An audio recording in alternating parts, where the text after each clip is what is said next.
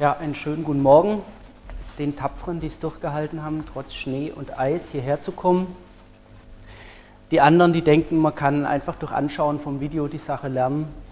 Gut, wenn sie genauso viel Zeit investieren, mag das klappen, aber die Erfahrung zeigt, es tut nicht. Also Jäger und Sammler, alle Dateien, alles sich runterladen und glauben, man hat dann irgendwas verstanden, äh, erzeugt dann meistens viel Spaß vor der Klausur. Das ist einfach viel zu viel Stoff. Also von daher, jeder lernt ja individuell unterschiedlich.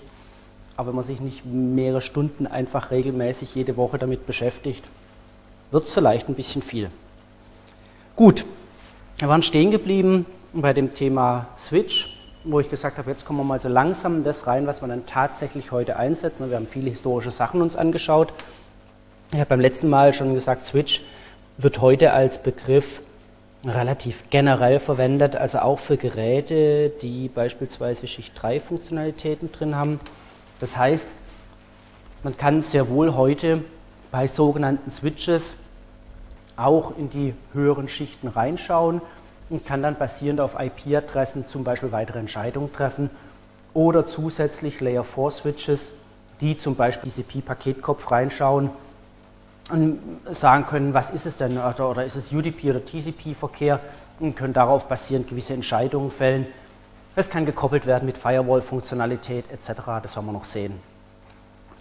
Gut, wie sieht sowas aus? Naja, man kann jetzt einen Switch ganz unterschiedlich bauen.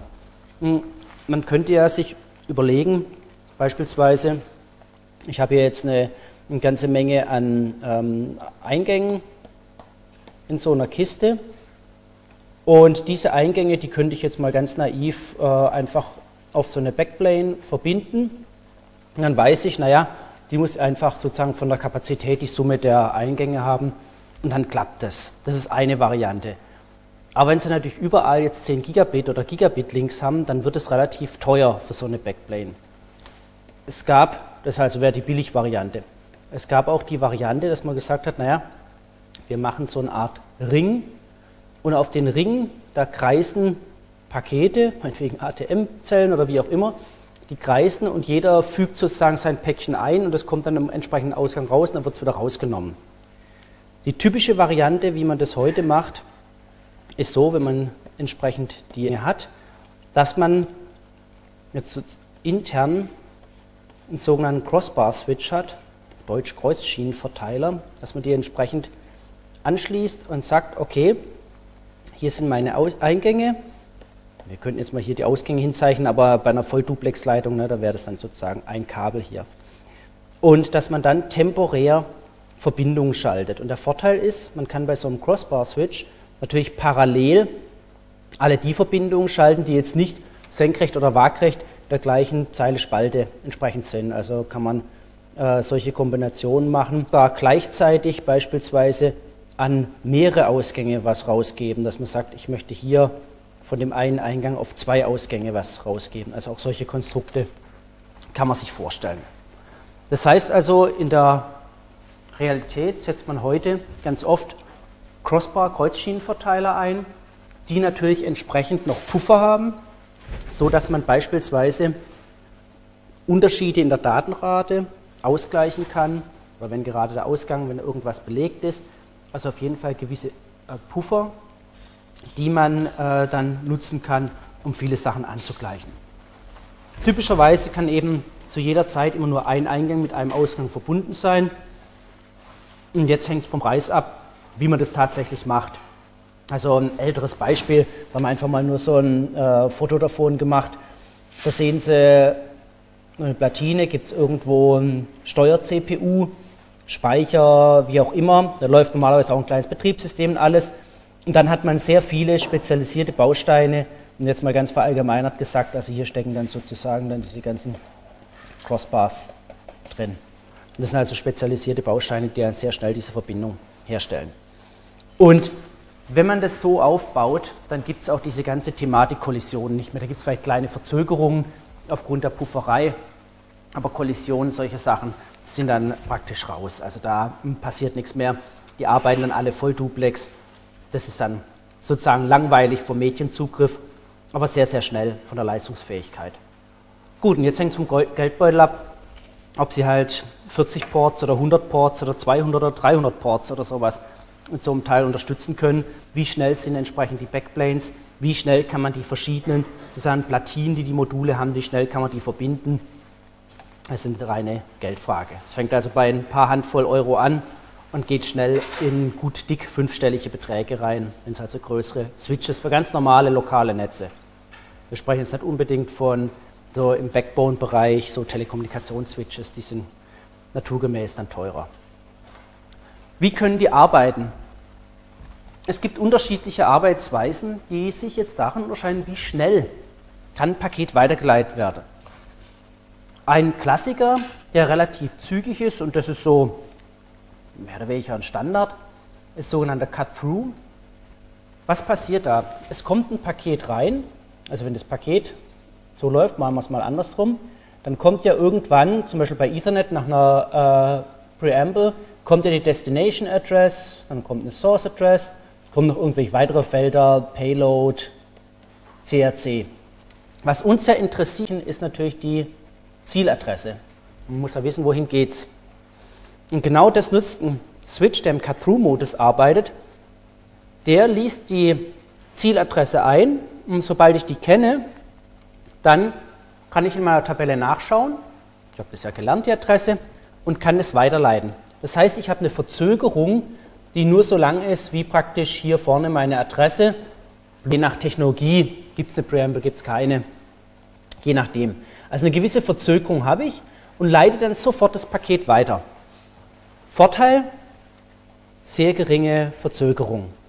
Nachteil natürlich, wenn ich einen Fehler in der Prüfsumme habe, Pech, dann habe ich ein fehlerhaftes Paket weitergeleitet.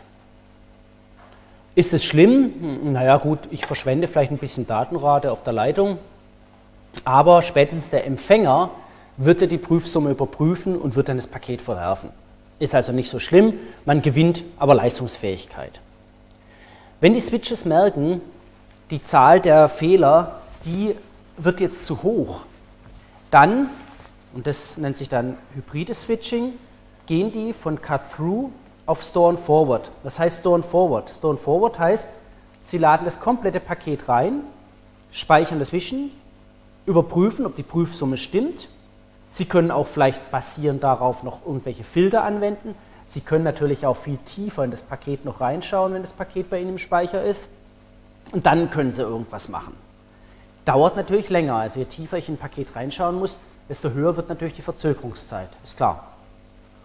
Wenn ich natürlich insgesamt bei Gigabit arbeite, ist es immer relativ, was heißt länger Verzögerungszeit, aber so ist es.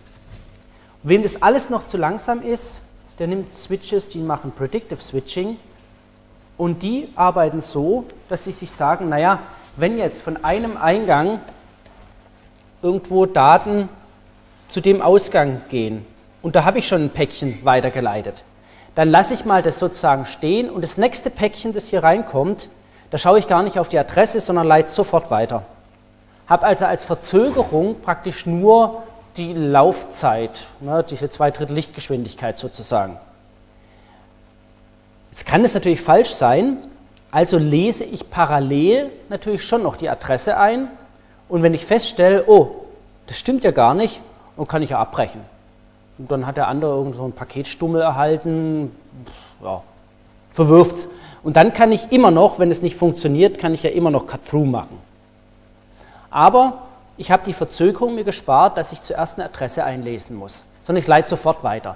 Und das ist natürlich in der Praxis, äh, klappt es in den meisten Fällen. Warum? Sie laden eine größere Datei runter, was weiß ich, eine Handvoll Megabyte, Gigabyte, äh, Film oder wie auch immer. Dann besteht es ja aus vielen, vielen, vielen kleinen Ethernet-Paketen, die aber natürlich alle vom gleichen Server zum gleichen Client müssen. Also ist so ein Predictive Switching natürlich sehr, sehr sinnvoll, um entsprechende sehr kurze Verzögerungen hinzubekommen. Also dann sind sie wirklich in Bereichen, die in Richtung Nanosekunden gehen, weil da, da ist ja dann nichts mehr. Da kommt halt rein und geht halt raus. Wenn nicht gleichzeitig natürlich ein anderer auch auf den Ausgang will. Es kann ja sein, dass irgendein anderer auf, den, auf diesen Ausgang will und dann muss natürlich die ganze Sache in den Puffer rein. Und dann dauert das wieder. Also das sind so ganz typische Betriebsarten, klassisch ältere Switches waren immer Store and Forward. Dann kam diese Cut-Through-Technik auf mit dann Überprüfung je nach Fehlerrate Ne, Fehlerrate wird überprüft und dann kann man entsprechend hin und her wechseln oder dann Predictive Switching. Man könnte auch einfach ähm, immer fluten, das wäre natürlich für die Datenrate nicht so toll, aber für die Latenz wäre das prima. Ne? Da wird einfach immer alles weitergeleitet. Gut, das ist also eine, vom Prinzip her eine ganz nette Sache mit den äh, Switches, aber wir haben ja nicht umsonst dann als nächstes Kapitel diese ganze Netzwerkschicht Router, weil es gibt natürlich klare Grenzen von Bridges, Switches. Wir haben ein Problem, einen Nachteil, dass wir typischerweise nur, sagen wir mal so ganz grob, ein paar äh, tausend Endstationen unterstützen können. Warum? Wir haben ja gelernt, dass die Switches, Bridges, Stationen lernen müssen, MAC-Adressen lernen müssen. Naja, und irgendwann haben sie halt eine Tabelle drin und die Tabelle hat eine gewisse Größe. Das ist nicht das Problem, dass man sagt, oh, Speicher ist teuer, das ist nicht der Punkt, aber sie müssen ja relativ schnell diese Tabelle durchsuchen. Ein Paket ankommt, durchsuchen, auf welchen Port geht es raus. Und dummerweise sind diese MAC-Adressen überhaupt nicht hierarchisch, die haben überhaupt nichts miteinander zu tun, sondern je nach Hersteller, äh, wie auch immer, frei vergeben. Das heißt, man kann nicht so ein Best-Prefix-Matching machen, wie wir nachher sehen werden, auf der Schicht 3, sondern wir müssen wirklich durchgehen. Die schnellste Speichervariante zum irgendwas durchgehen ist ein Assoziativspeicher. Assoziativspeicher kennen Sie, äh, aber die sind natürlich teuer, wenn sie sehr groß werden. Und was muss man ansonsten machen? Naja, halt, ähm, naja, man könnte jetzt die Dinge irgendwie sortieren, in irgendeinen Baum, Baumstruktur durchgehen, aber die haben alle nichts so richtig miteinander zu tun. Lineare Liste durchgehen, das ist alles nicht so richtig toll. Also Assoziativspeicher sind sehr schnell, aber natürlich von der Größe her begrenzt. Also typischerweise sagt man so, es gibt, was weiß ich, so WLAN oder 4096 und das war's dann. Das heißt, da kann ich natürlich kein Riesennetz damit aufbauen. Das ist ganz klar.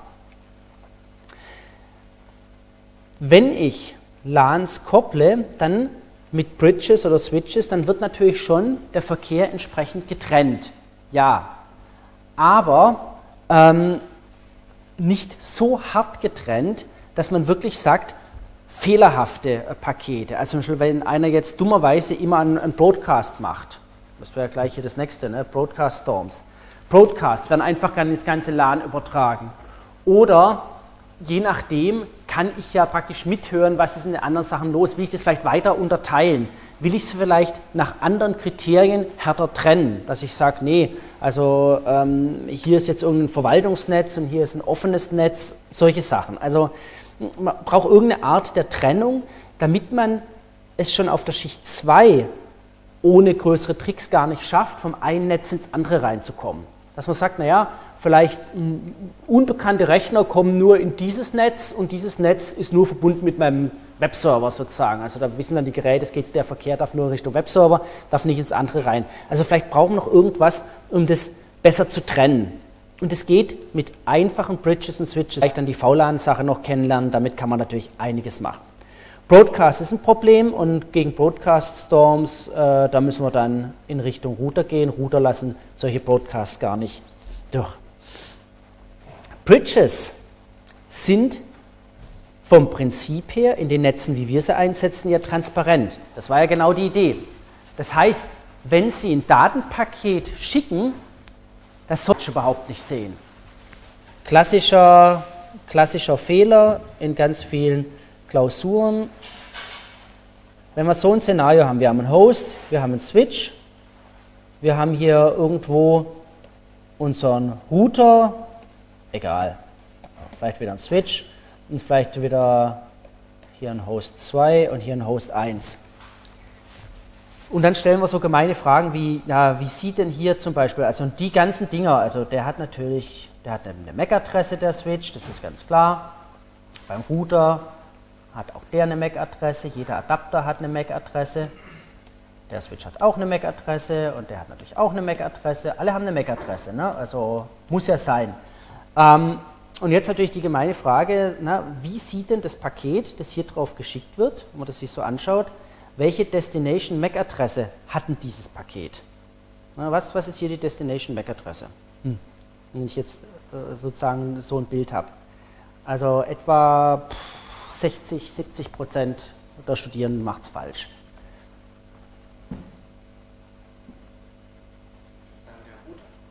Genau, die MAC-Adresse ist die hier vom Router. Weil was habe ich immer gesagt? Bridges sind transparent, transparent. Ich habe hier gemeinerweise eine MAC-Adresse hingeschrieben. Ja, der hat eine MAC-Adresse, weil der hat ja auch einen Webserver und den kann man auch ansprechen und alles. Also er hat schon eine MAC-Adresse. Aber eben nicht eine MAC-Adresse für den Port, die irgendwie adressiert wird. Den, den sehe ich ja gar nicht. Das ist ja genau die Idee, sozusagen, dieses ganze Teil soll ja vom Prinzip transparent sein. Also, ein Host sieht überhaupt nichts davon. Also, wenn da auch irgendwas schief geht oder sowas, eigentlich sollte ich da gar nichts davon sehen. Das heißt, MAC-Adressen, Zieladressen in dem Fall, beziehen sich jetzt bei diesem einfachen Netz auf den Router. Und genauso, wenn es dann eben hier weitergeht, wenn ich dann hier, was ist da dann die Zieladresse? Naja, das ist dann die von dem Host. Klar, MAC-Adressen werden gewechselt. Dann kommt natürlich die nächste Frage nach dem nächsten Kapitel und wie sieht es denn aus mit der IP-Adresse? Ne? IP-Adresse, die wird im Router natürlich nicht gewechselt, sondern die IP-Adresse, da sagt der Host, aha, das ist die IP-Adresse von dem da hinten. Und so sehen Sie, wie die Schichten natürlich auch dann real im Netz sich widerspiegeln. Also die Schichten in meinen Päckchen sehen wir dann auch wirklich an den Adressen. Also MAC-Adressen, Schicht Punkt zu Punkt, aber über den Switch hinweg. Deswegen heißen die Dinger transparente Switches, transparente Bridges. Da sehen wir nichts davon. Also wir sehen auch keine Probleme. Wenn im Switch irgendein Problem oder sowas ist, da, da gibt es keine Möglichkeit, da greift er nicht ein, da gibt es dann keine, äh, was weiß ich, Early Congestion Notification oder sowas, was wir dann auf Schicht 3 haben, das sehen wir nicht. Diese ganzen Sachen haben wir dann in Routern drin. Das haben wir alles auf der Schicht 3. Schicht 3 haben wir hierarchische IP-Adressen, da haben wir andere Möglichkeiten große Netze aufbauen, da kommen dann Routing-Verfahren rein und, und, und, die wir noch kennenlernen werden.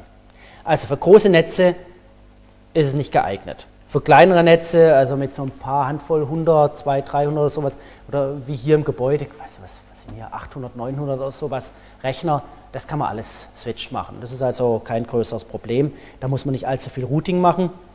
Aber für den ganzen Campus klappt sowas nicht. Gut, der Router, ah, da haben wir gleich das Bild entsprechend vielleicht ein bisschen schöner gezeichnet. Da werden wir dann auf der Schicht 3 ein bisschen äh, eingehen.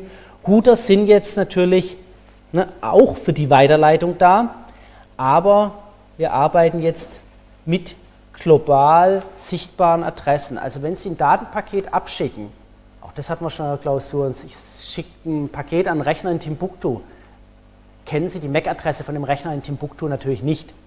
Brauchen Sie auch gar nicht zu kennen werden sie auch nie kennen. Da können sie auch nicht abfragen oder so irgendwas, ist auch komplett egal.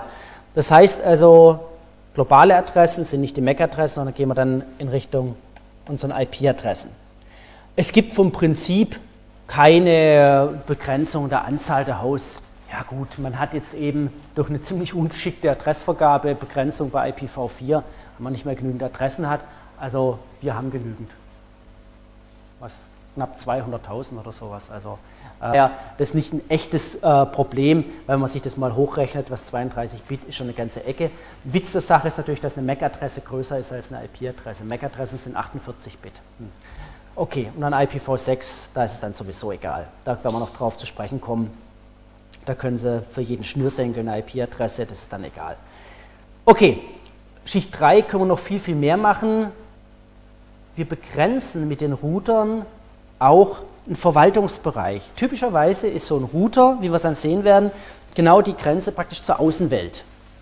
Da hört dann sozusagen Ihr Zuständigkeitsbereich auf. Sehr schön sieht man das bei DSL, Modems-Router, was ich ja schon immer gesagt habe, auf den kann auch sozusagen der Netzbetreiber auch zugreifen und das ist sozusagen Ihre Schnittstelle in die Außenwelt. Also Sie haben gewisse Rechte, dürfen gewisse Sachen machen in Ihrem lokalen Netz, aber genauso der Netzbetreiber hat sozusagen gewisse äh, Rechte.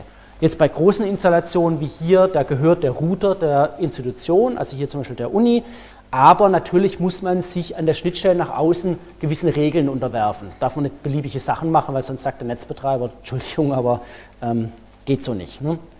Firewalling ist typischerweise mit integriert, das ist ganz klar. Also Verschlüsselungstechniken, Firewalling-Techniken, äh, ganze Schutz äh, vor gewissen Angriffsarten, das ist alles in Router drauf und die Dinger sind teuer. Also unsere Access-Router ist jeder so bei 80.000, 90.000 Euro, weil ähm, dann halt noch ein paar mehr Funktionen drauf sind.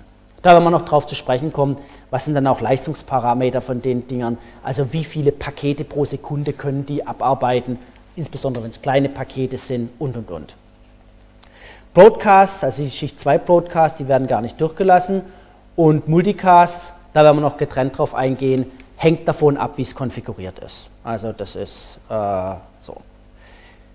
Gut, Router, die kann man auch entsprechend sehen. Also als Endsystem kann man mit seinem Router, das werden wir noch sehen, sprechen, kommunizieren. Der Router kann auch was zurückmelden. Im Gegensatz zum Switch gibt es bei Router die Möglichkeit, was zurückzusagen zum Host, so nach dem Motto, ähm, danke für das Paket, aber ich kann es nicht weiterleiten. Dem Switch ist es egal. Keine Ahnung, Broadcast. Hm, okay, fluten wir halt. Wenn der Router keine Ahnung hat, dann sagt er, ähm, sorry, ich kann es nicht weiterleiten und meldet mir das wieder. Macht aber keinen Broadcast. Weil Broadcast im weltweiten Netz, können Sie sich vorstellen, das wäre ziemlich katastrophal. Das klappt also nicht. Gut, also da sind schon ein paar Unterschiede, aber mehr, wenn wir dann auf der Schicht sind. Und bei Gateways, das hatte ich ja äh, erwähnt schon, also Gateways kann man auf verschiedenen Schichten, sagt man ganz generell für die höheren Schichten, also wenn man wirklich ganz unterschiedliche Welten miteinander irgendwie verbinden will. Oder wenn man sagt E-Mail nach SMS oder Sprache nach sonst wie, ah, da gibt es alles Mögliche. Also Gateway ist ein so genereller Begriff, da kann man nicht sagen, das macht genau dies oder genau jenes. Ein Gateway ja, setzt halt um von einem einem anderen, typischerweise Schicht 4 und höher. So, wir sind jetzt noch sozusagen am Schluss äh, von dem Kapitel in Schicht 2. Zu den anderen kommen wir ja ein Stück. Und ich hatte Ihnen gesagt, die normalen Switches, normale Bridges, also mal normal, die historischen, klassischen, ähm, die, die, können zwar auf Schicht 2 äh, Rechner verbinden, aber die helfen mir nicht bei der Strukturierung. Was heißt denn das? Naja, ein ganz typischer Fall. Ich habe wieder mein klassisches Gebäude. So, da habe ich hier mehrere Stockwerke drin. Und ähm, ich habe hier jetzt hier unten beispielsweise meinen Switch und machen wir es meinetwegen mit Etagen-Switches. Wir haben es ja zumindest zeichnerisch, können wir das so machen und haben hier unsere ganzen Rechner dran. So, Jetzt ganz klassisch, und hier unten ist unser fetter Server, wie auch immer, und irgendwo hängt da dann noch unser Router dran, es geht in die Außenwelt. Also auf dem Level sollten Sie auch in der Lage sein, strukturierte Verkabelung zeichnen zu können. Es gibt nie einen Preis für tolle Bilder ähm, in der Klausur, aber es sollte verständlich sein. Also es sollte sichtbar sein, aha, was hat man gemeint, ob das jetzt ganz verbunden ist oder nicht, das ist geschenkt. Aber es sollte halt das rauskommen, was Sache ist. Gut, jetzt haben wir aber beispielsweise hier in diesem Gebäude gemischt Unsere äh, Verwaltung vom Institut, die also Personaldaten bearbeitet, ist ein bisschen heikel. Da sitzt also hier irgendwie eine Mitarbeiterin und da sitzt hier irgendwie ein Mitarbeiter. Ja, und dann haben wir irgendwie Wissenschaftler und dann haben wir vielleicht an diesem ganzen Teil noch irgendwie unsere Antenne dran und die funkt, funkt in alles rein. Da kann also jeder hin. Also hin zum Kunst kann sich über Funk anmelden, ein paar Wissenschaftler, sonst wie Plätze. Jetzt haben wir das Problem, wie können wir jetzt die Verkehre in diesen verschiedenen, ja, verschiedenen Tätigkeiten trennen, auf der Schicht 2. Und da hat man sich gesagt, wir müssen eine Methode finden, wie wir sagen können, die Weisen, also die Wissenschaftler, das ist jetzt in einem virtuellen LAN 1 vielleicht drin, die Administration ist beispielsweise in einem virtuellen LAN 2 drin und die ganzen Funkleute sind zum Beispiel in virtuellen LAN 3 drin. Virtuell deswegen, weil die natürlich physikalisch in einem lokalen Netz sind. Also nur, ist ja nur eine Leitung, ein Switch, ähm, da ist ja, stehen jetzt nicht mehrere Switches. Man macht es also virtuell. Wie, das werden wir gleich sehen. Großer Vorteil, wenn es virtuell ist, wenn jetzt jemand umzieht, also beispielsweise äh, sagen wir jetzt irgendwie, die Verwaltung zieht um und hier den Arbeitsplatz gibt es nicht mehr und sagt man sich, nee, die mögen sich so sehr, die setzen sich, setzen wir ins gleiche Büro, setzen wir da oben rein, dann müsste ich bei physikalisch getrennten Netzen neue Leitungen legen und sagen, die sind also wirklich hart getrennt. Das macht man, wenn die Sicherheitsanforderung hoch ist. Im Normalfall programmiert man das kurz um oder, das werde ich gleich zeigen, es programmiert sich automatisch um, wenn jemand umzieht, bleibt er im gleichen virtuellen Netz, auch wenn er physikalisch woanders sitzt. Wo macht man eine Trennung? Auch vorgeschrieben durch äh, Gesetze, beispielsweise Brandschutzfeuermelder. Wenn Sie hier im Keller mal in die Decke reinschauen, wo sie offen ist, sehen Sie so rote Leitungen. Das sind für die Rauchmelder getrennte Leitungen. Die multiplexen wir nicht auf unsere Datenleitung drauf. Könnte man machen, da gibt es auch Überlegungen. Also Gebäudeleittechnik kann man auch mit aufschalten auf die äh, normalen Datenleitungen, aber nicht so ohne weiteres. Also da muss man ein paar Sachen beachten. Aber sehr wohl zum Beispiel unsere Telefone. Also das wäre noch eine weitere Sache, dass man, wer kennt eigentlich noch Wählscheibentelefone? Oh, die sind so vielleicht aus klassischen Filmen, 60er Jahre. Also hier könnte man äh, sogar, wenn man will, noch ein eigenes weiteres VLAN machen, nämlich für alle Telefone, die irgendwo rumstehen. Warum nicht? Man kann nämlich diesen VLANs nicht nur gewisse sag mal, Eigenschaften zusprechen, wie die sind getrennt, sondern vielleicht auch gewisse Prioritäten. Dass man sagt, naja, falls es mal eng wird, haben die Teile Vorrang vor den anderen. Und jetzt kommt es nur darauf an, dass die Switches damit umgehen können, dass die solche Prioritäten kennen und dass die auch diese Kennung kennen von verschiedenen VLANs. Also, wenn wir jetzt sozusagen ähm, unser klassisches Netz anschauen, also unser klassisches Netz, da hatten wir einfach alle an einer Schnur dranhängen, nur an einem Quarkskabel. Da war noch nichts irgendwie mit VLAN oder sowas möglich. 10base T, also das erste Mal Twisted Pair, hat man dann ja diese Sternverkabelung eingeführt. Und was man dann gemacht hat, man hat jetzt eine Entkopplung gemacht von der logischen Topologie und der physikalischen Topologie. Also physikalisch ist es immer noch dieser Stern, also der Baum mit den Sternchen. Logisch gesehen kann man natürlich jetzt das machen, wie man will, wie ich es gerade eben gezeigt habe. So, das heißt, rein aus Verwaltungssicht möchte man natürlich vielleicht irgendwelche unterschiedlichen Fachbereiche trennen. Man möchte Last teilen. Man möchte vielleicht auch nicht dass die Broadcasts von irgendwelchen dummen Drucker mein anderes Netz dicht machen. Es gibt gewisse Drucker von gewissen Herstellern, die wir nicht näher nennen, die tun permanent Broadcasts ins Netz reinschauen. Permanent. Es gibt auch so nette Protokolle äh, mit französischen Namen wie Bonjour und sonst was, die auch permanent und die Netze nerven. Es gibt noch viele weitere, permanent, sei es AFP oder sonst was, also eine ganze Menge von Protokolle, die immer irgendwas senden und immer gucken, oh, sind neue Geräte da, oh, ähm, also diese ganze Plug-and-Play und sonst was Geschichte, muss ja permanent gucken, oh, ist ein Medienserver da, ist das Ding da, ist das Ding da. Im Heimnetz ja, ist es vielleicht nicht ganz so dramatisch. Was haben sie? Keine Ahnung, vielleicht 20 Endgeräte, wenn man das mal alles hochrechnet mit allem drum und dran. Ähm, aber in einem großen Netz, wenn dann permanent die Drucker rumnerven und das rumnervt und das rumnervt, das ist einfach zu viel. Also auch Broadcasts will man eingrenzen. Und beim virtuellen LAN ist es so, dass die Broadcasts aus einem virtuellen LAN auch nur in dem virtuellen LAN bleiben. Das ist also ein Broadcast-Bereich. Ohne sozusagen diese äh, VLAN-Technik müssten wir auch beim Umzug neu verkabeln, umstöpseln. Das hat man früher tatsächlich gemacht. Hat man gesagt, also hier sind unsere Ports, das sind die sicherheitsrelevanten Sachen. Aha, der ist jetzt umgezogen, Stöpsel, Stöpsel, Stöpsel im Patch-Panel. Heute macht man das natürlich alles mit VLAN-Technik. Okay, wie kann man das machen? Naja, wenn man die, die klassischen Systeme anschaut, wo alles an alles geht, äh, da ist es ein bisschen schwer. Äh, schauen wir das gleich mal bei den ganzen geswitchten Geschichten an. Geswitcht ist es so, dass eben die Orangen in einem VLAN sind und die blauen im VLAN sind.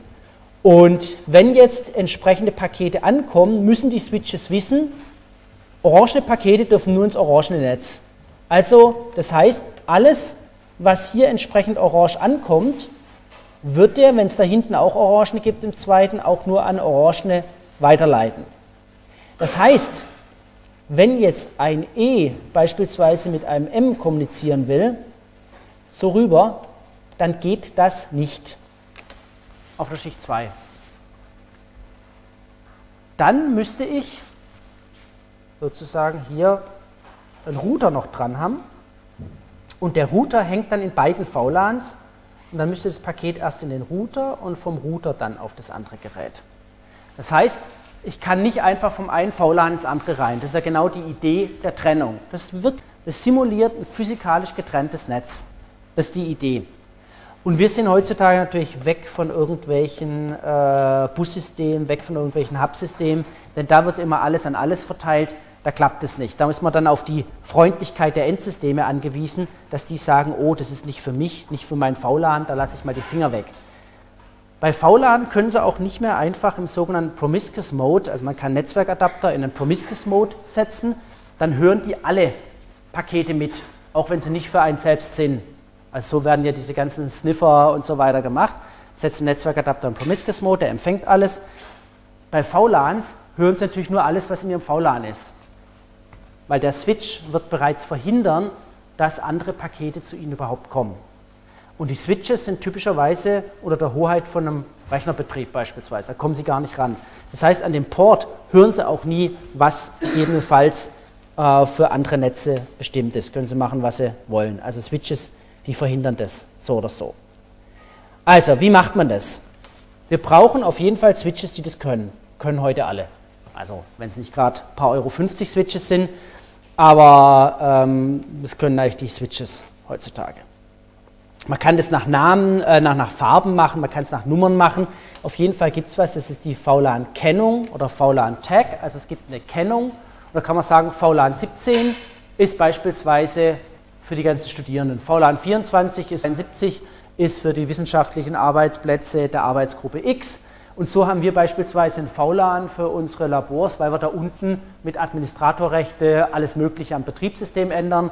Und da könnte es ja mal sein, dass da mal irgendein Quatsch passiert. Da möchte man nicht, dass dann andere Netze damit belastet werden. Das weiß dann der Rechnerbetrieb, aha, die basteln mal wieder. Aber das ist sozusagen entsprechend abgeschottet, ohne dass man spezielle Verkabelung braucht alle Geräte müssen natürlich diese VLANs kennen.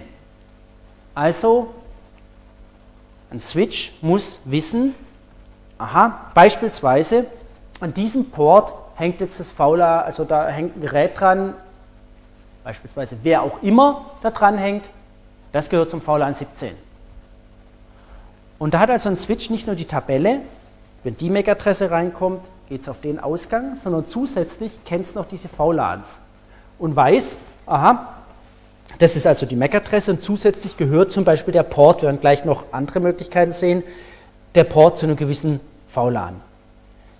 Es kann natürlich sein, dass an einem Port verschiedene VLANs hängen, auch das kann man machen, aber woher weiß ich das?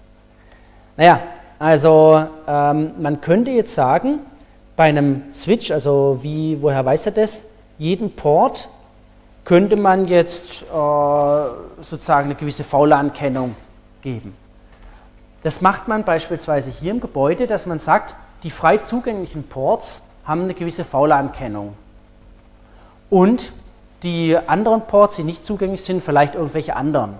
Dann sagt man, okay, im Hörsaal, wo man sich einfach so, jeder kann sich einstöpseln oder im äh, Studentenpoolraum hat man Ports und da ist es egal, welches Gerät man einsteckt, Sie kommen damit nie aufs Verwaltungsnetz. Geht gar nicht, weil das ein eigener VLAN-Bereich ist. Da kommen Sie nicht raus. Da kann man ohne zusätzliche, beispielsweise Anmeldung, auch auf gar nichts anderes zugreifen als, sagen wir mal, zum Beispiel einen Webserver. Oder genau nur den Dienst, der dann eine weitere Authentifizierung vorsieht. Und so können Sie das ganz oft machen und machen Sie ein VLAN, das ist also das zum Beispiel ein frei zugängliches Wireless LAN-Netz. Kommen Sie ran, und das Einzige, was Sie machen können, egal was Sie machen, genau, es hängt noch das Gerät im VLAN drin, an dem Sie sich dann weiter authentifizieren müssen, damit dann vielleicht ein Tunnel aufgebaut wird, wie Sie an weitere Dienste rankommen. Aber Sie können ansonsten gar nichts machen. Das ist also eine Variante, dass man sagt, okay, ähm, ich habe hier irgendwie einen, Switch und alles, was daran hängt, ist immer, ist immer VLAN 17, das hier auch aber das hier ist 34 und dann geht eben das Kabel hier, was weiß ich was, zu irgendeinem Verwaltungsarbeitsplatz. Das wäre eine Variante. Man kann das auch so machen äh, und dann ist es egal, welches Gerät ich einstecke, das gehört dann automatisch zu diesem VLAN. Man kann das auch über MAC-Adressen machen. Ja, ich weiß, MAC-Adressen kann man ändern, das ist also kein Sicherheit, also kein Hochsicherheitssystem. Man kann sich MAC-Adresse ändern, aber man könnte auch so sagen, dass man sagt, naja, die MAC-Adresse gehört immer zum VLAN 17. Vorteil, egal wo Sie sich einstecken oder über welchen Zugang Sie kommen, Ihr Gerät gehört immer zu einem gewissen VLAN. Wenn man jetzt an MAC-Adressen nicht rumfuscht, dann kann man damit auch schön die Sachen trennen. Man kann auch äh, IP-Adressen zu VLANs setzen, Schichten, juhu, ne, das ist jetzt natürlich quer durch die Schichten, aber man kann auch genauso sagen, gewisse IP-Adressbereiche gehören zum VLAN. Also so Switches können ja weiter reinschauen und sagen dann, aha, wenn irgendwas ankommt mit einer gewissen IP-Adresse, dann gehört es zum gewissen VLAN.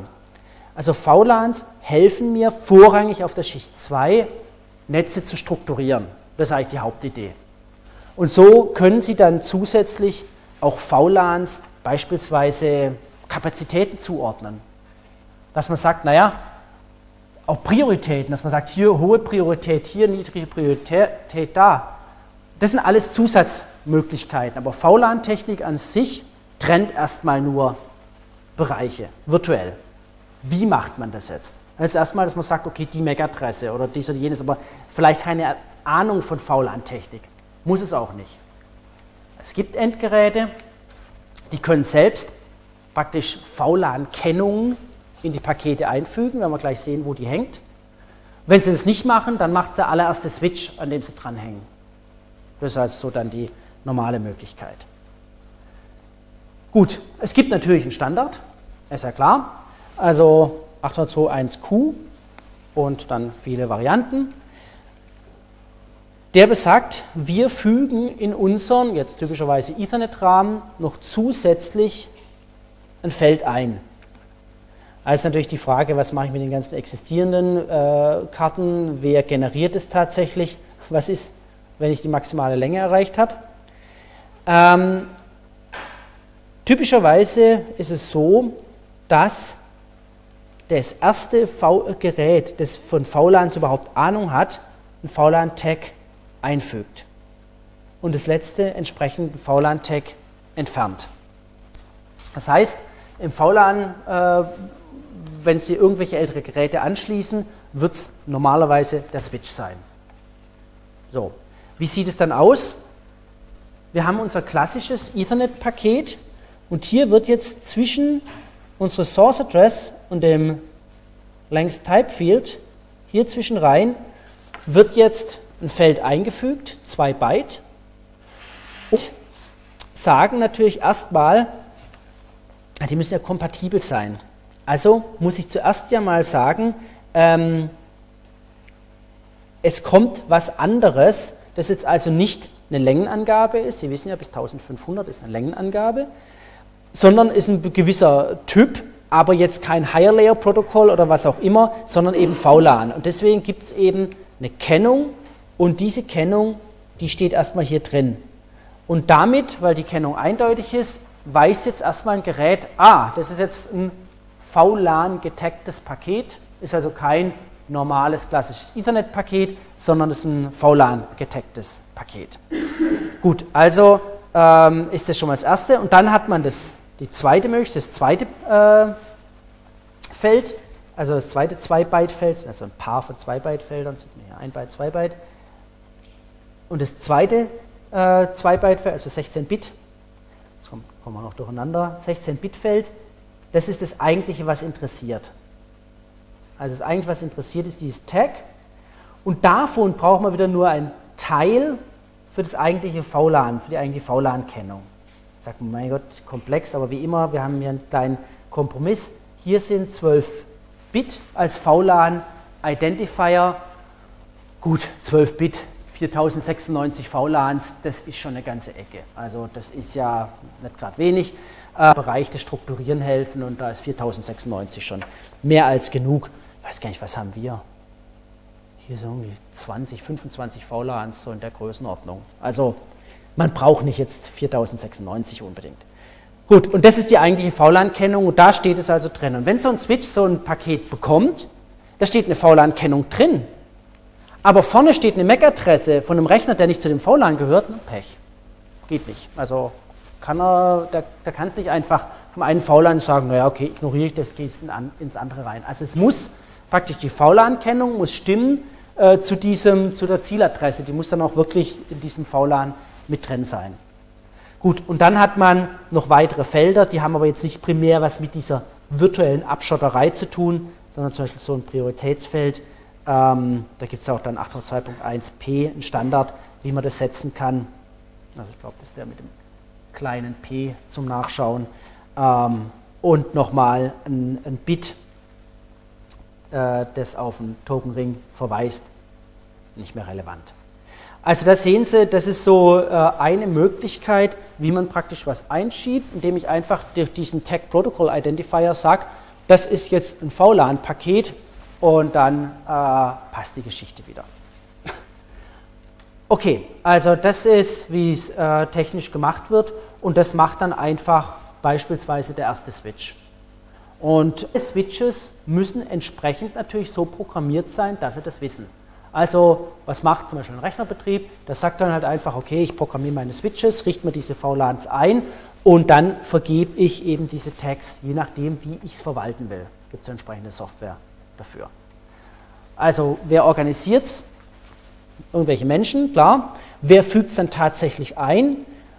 Bei klassischen alten Geräten, ne, das ist so der allererste VLAN-Switch, der baut es ein und der letzte entfernt es wieder weil ja alte Karten nicht damit umgehen können. Die ganzen neuen Karten, die unterstützen 802.1q und auch eigentlich alle neuen Switches. Also wie gesagt, nicht die für ein paar Euro, aber alle, die ein bisschen, bisschen mehr können, die haben diese ganzen VLAN-Möglichkeiten. Da kann man dann genau sagen, okay, der, der, der, der Rechner, die gehören einen VLAN und die sind dann wirklich getrennt voneinander. Okay, also, und ja, woher weiß man, zu welchem VLAN es gehört? Naja, je nachdem, wie sie halt organisiert haben. Am Port, an der MAC-Adresse oder an der IP-Adresse oder was auch immer. Also beispielsweise ähm, gibt es auch die Möglichkeit, alle Geräte eines Herstellers, was kann man genau sagen? Kann man sagen, nee, die tun wir in ein Netz rein, die haben irgendwelche Probleme oder eben keine Probleme oder die möchte ich logisch, warum auch immer trennen. Und das ist dann je nach Möglichkeiten jedem überlassen, wie man solche VLANs aufbaut.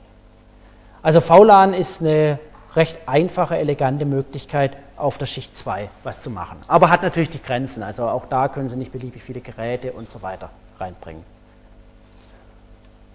Gut, jetzt haben wir also eigentlich die Schicht 2 und die Möglichkeiten soweit durch.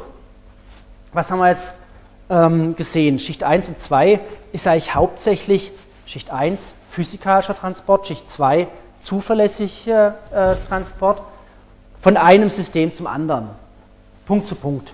Das ist eigentlich so das, das Wesentliche. Naja, ein bisschen geswitcht, aber trotzdem, die sehe ich ja nicht, wir sind im Wesentlichen Punkt zu Punkt. Ob da jetzt noch ein Switch dazwischen hängt oder nicht.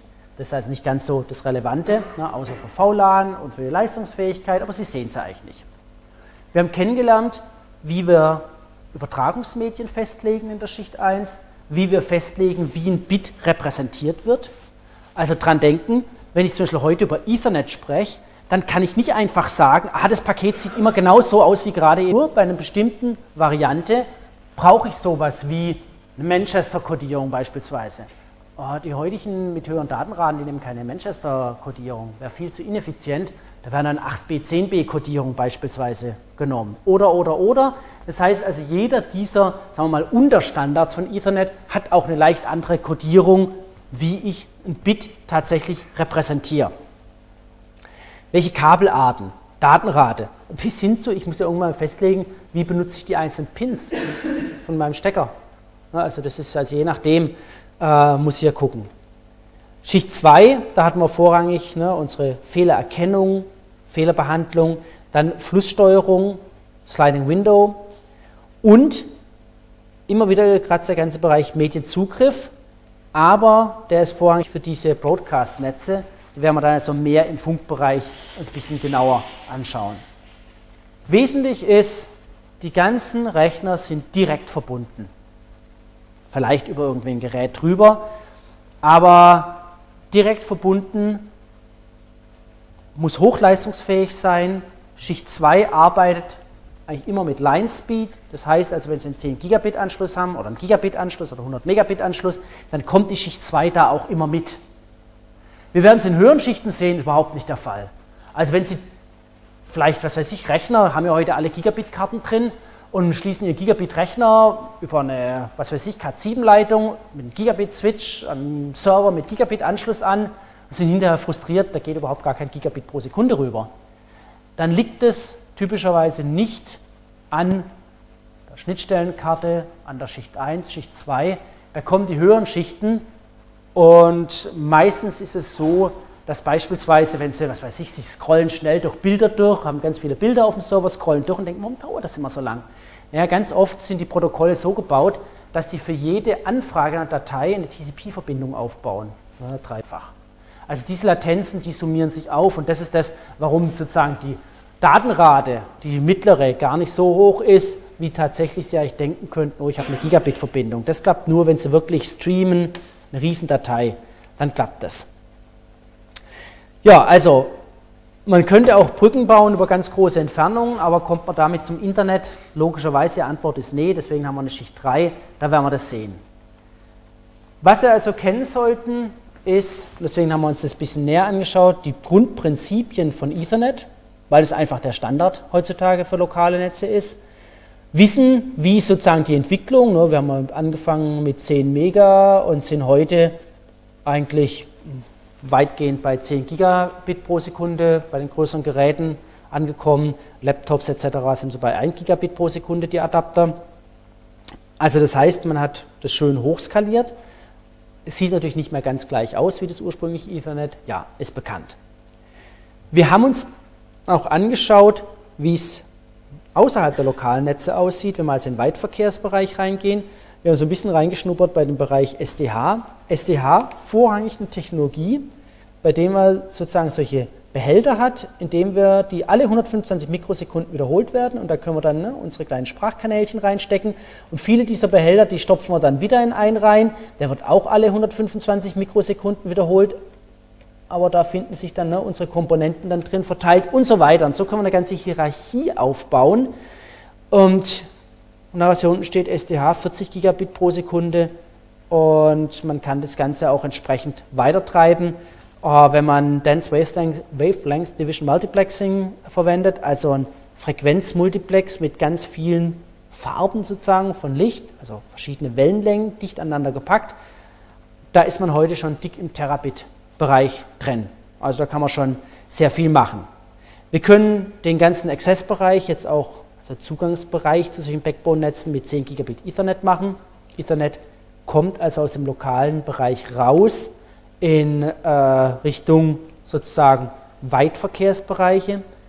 Man hat noch ganz, ganz andere Kombinationen, wenn Sie also an einen Server denken, äh, da wird Ihnen ganz oft sowas, haben wir jetzt überhaupt hier nicht behandelt, Fiber Channel Technologie über den Weg laufen, FCOEs, Fiber Channel over Ethernet. Also es gibt Verbindungstechniken, die deutlich schneller sind als jetzt, wenn sie einfach nur ihr ne, Ethernet da miteinander äh, koppeln würden. Da gibt es also noch eine ganze Ecke anderer Techniken. Was man eigentlich haben will, das äh, steht hier unten, das wären rein optische Netze. Man ist im Bereich der Regeneration der Signale, ist man schon so weit, dass man also sagen kann, okay, rein optische Verstärkung. Es gibt rein optische Switches, aber die sind natürlich auf gewisse Anwendungsbereiche begrenzt. Also es ist noch nicht haushaltsüblich, dass man jetzt einen rein optischen Router zum Beispiel hat, der also optisch die IP-Adresse ausliest und dann darauf basierend weiterleitet. Switches und solche Sachen, die gibt es schon, äh, also sozusagen rein, aber das ist noch eher, sagen wir so, zwischen Labor, Prototypenstadium und in ersten Einsatzbereichen, also rein, rein optische Geräte. Also auf der Schicht 1 geht ja schon viel, Schicht 2 ein bisschen was, je weiter wir nach oben gehen, wird es einfach schwer, rein mit Licht umzugehen. Also das heißt ja auch die Steuerung über Licht. Dass Sie elektrisch irgendwas ansteuern, das dann das Licht verändert, das ist alles gang und gäbe. Die können also Frequenzumsetzung machen. Es gibt also Kristalle, die können sie entsprechend, kommt Licht von einer Frequenz rein, geht mit der anderen Frequenz raus. Also ganz billig gesagt, wie ein grüner Laserpointer, der hat ja einen Infrarotlaser drin eingebaut und der Infrarotlaser scheint auf ein Kristall und das Kristall macht eine Frequenzverdopplung und dann kommt grünes Licht vorne raus. Das ist also beispielsweise. Und wenn man jetzt noch diese Kristallstrukturen elektrisch verändern kann, kann man Wellenlängen verändern. Ganz grob. Also sowas geht schon, aber eigentlich ganz optisch wäre natürlich das Beste, dann hätten sie recht wenig Verzögerung man kann optisch auch speichern. Es gibt also optische Speicherringe, ne, weil auch Licht ist ja langsam, ne, 300.000 Kilometer pro Sekunde, müssen ja nur Glasfaser aufwickeln, da schießen sie Licht rein und dann wird es ja verzögert um na, Nanosekunde 30 Zentimeter, dann kann man es entsprechend verzögern. So kann man also auch Puffer und alles Mögliche machen. Also gibt es ganz viele Ideen. Wie gesagt, handelsüblich ist es noch nicht. Da ist es so, dass man die ganze Schicht optisch macht, aber dann die ganze Vermittlerei elektrisch. Okay, damit sind wir durch diese ganze Schicht durch. Haben Sie ganz prinzipiell Fragen zu dem, was wir hier unten in diesem ganzen Medium, Access, Schicht 2 etc. gemacht haben, bevor wir in die nächste Schicht gehen?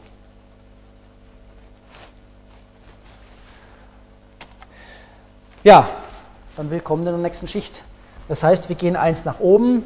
Auch das, klar, kennen es vom Prinzip, nur werden wir jetzt hier ein bisschen tiefer reinschauen, wie denn die Techniken funktionieren, wie denn die großen Netze aufgebaut werden. Denn die Schicht ist so eine Netzwerkschicht, die Vermittlungsschicht, Network Layer. Das ist die Schicht, die im Prinzip das ganze Internet zusammenhält. Und wenn Sie das Internet in seiner Kernstruktur angreifen wollen, dann ist das ein sehr guter Punkt, wenn man hier an die Netzwerkschicht rangeht, weil natürlich die Netzwerkschicht verantwortlich ist für die Weiterleitung der Daten und wenn das mal nicht mehr richtig funktioniert, dann haben wir ein Problem.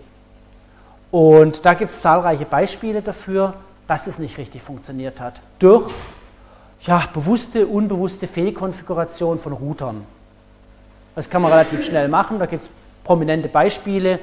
Es war vor ein, zwei Jahren ist ein großer Prozentsatz des Verkehrs von äh, der also in den USA unterwegs war, über China. Es gab den Fall, dass gewisse Anwendungen über Pakistan geleitet wurden.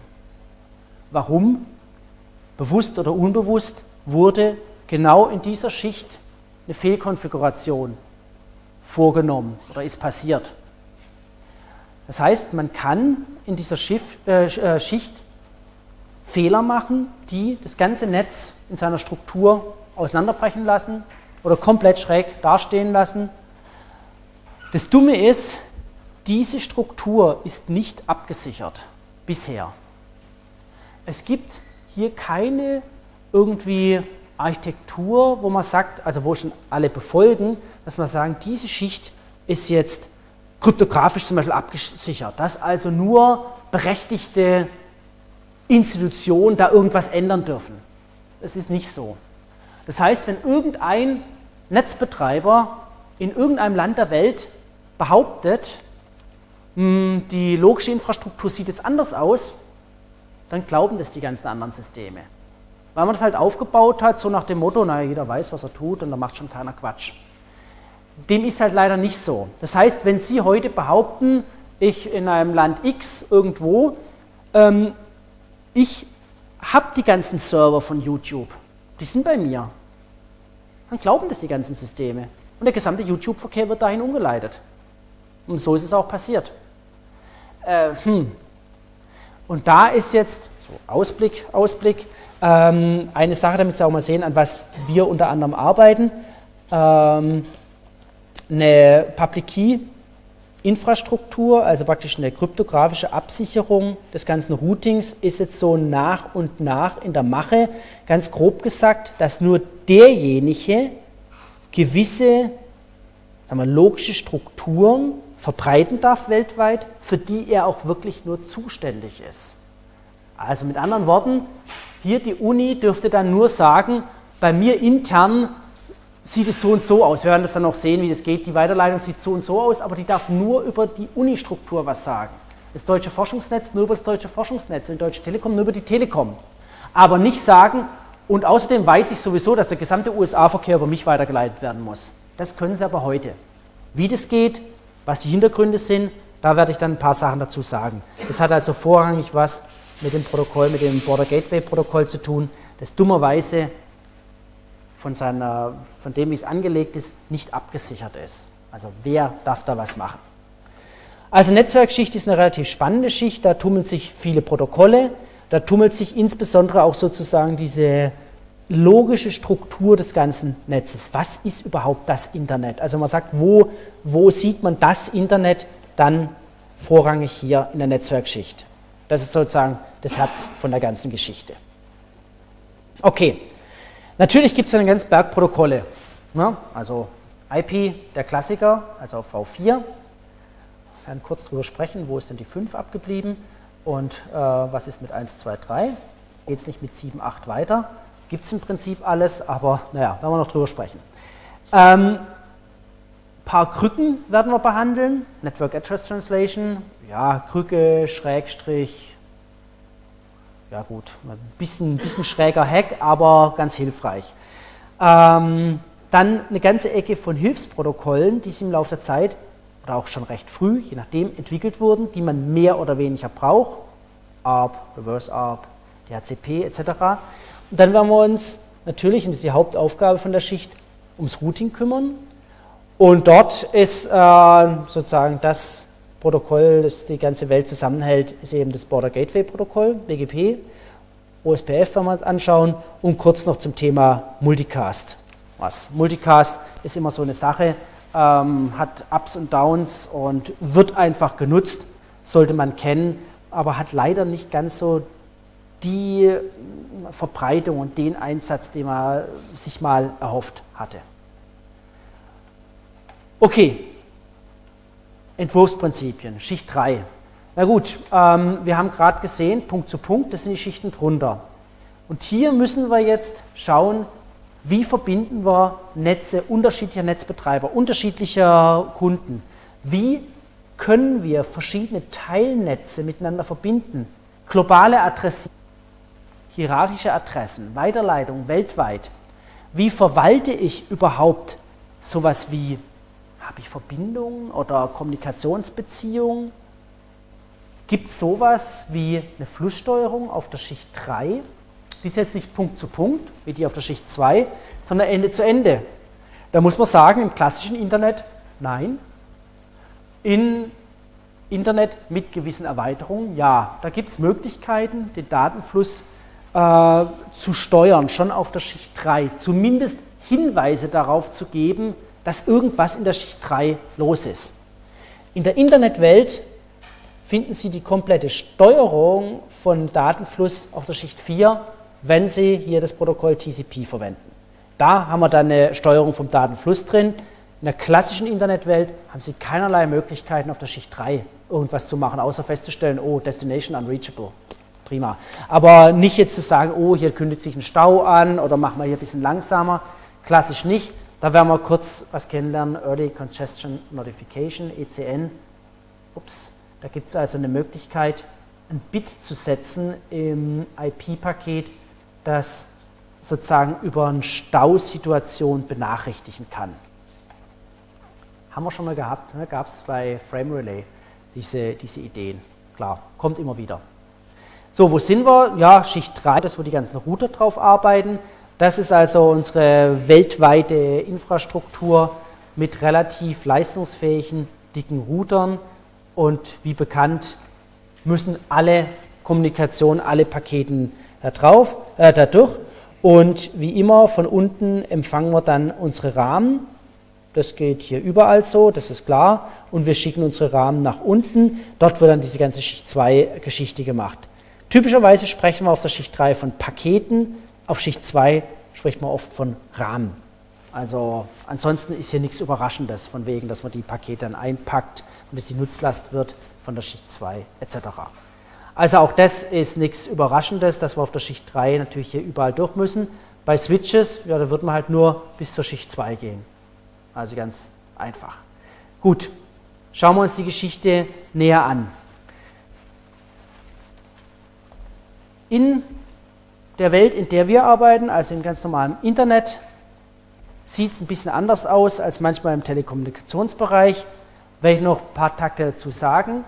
Hier ist es so, im Internetbereich, den wir vorrangig behandeln, in der Netzwerkschicht, da haben wir ein Protokoll, das alles überdeckt und das ist nun mal unser IP. Ja, gibt es gleich V4, V6, klar, natürlich, ändert sich gerade, aber im Prinzip haben wir ein Protokoll.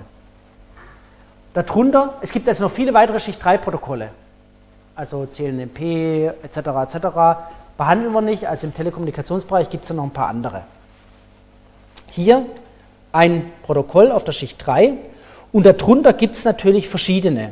Also beispielsweise Naja, unser bekanntes Ethernet. Es gibt natürlich auch vielleicht äh, irgendwelche andere Technologien und die könnten sich unterscheiden in den maximalen Paketgrößen. Man hat bei dem klassischen Internet also unter anderem das Problem, dass man eventuell auf der Schicht 3 maximale Paketgrößen anpassen muss.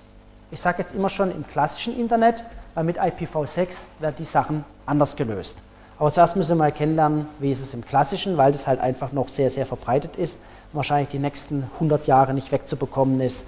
Ähm, wie auch immer, das überlebt sich ja mal länger, als man denkt. Ja, denken Sie dran, wie lange sozusagen das klassische Telefonnetz gelebt hat. Also mal schauen, mal schauen. Okay, das muss natürlich jetzt so eine Schicht 3 abkönnen, dass wir darunter Schicht 2 Systeme haben, die vielleicht unterschiedliche Paketgrößen haben, maximale. Was hat man jetzt fürs Internet sich überlegt? Man wollte es ganz einfach machen. Und dran denken, diese IP und TCP, das sind so die wesentlichen Protokolle, deswegen heißt es auch TCP-IP, Protokollfamilie. Das ist die Protokollwelt, die das Internet definiert. Darunter macht ja IEEE und machen ja andere was. Hier hat man sich gesagt, wir wollen eigentlich gar nicht allzu viel von dem fordern, was drunter ist. Wir bieten auch auf der Schicht 3 gar nicht so viel, sondern in der Internetwelt sagt man, wir sind verbindungslos. Wir machen Pakete unterschiedlicher Länge, wir brauchen Quell- und Zieladresse, klar. Aber ich kann spontan einfach was senden. Gibt es keine Reservierung. Ganz einfach.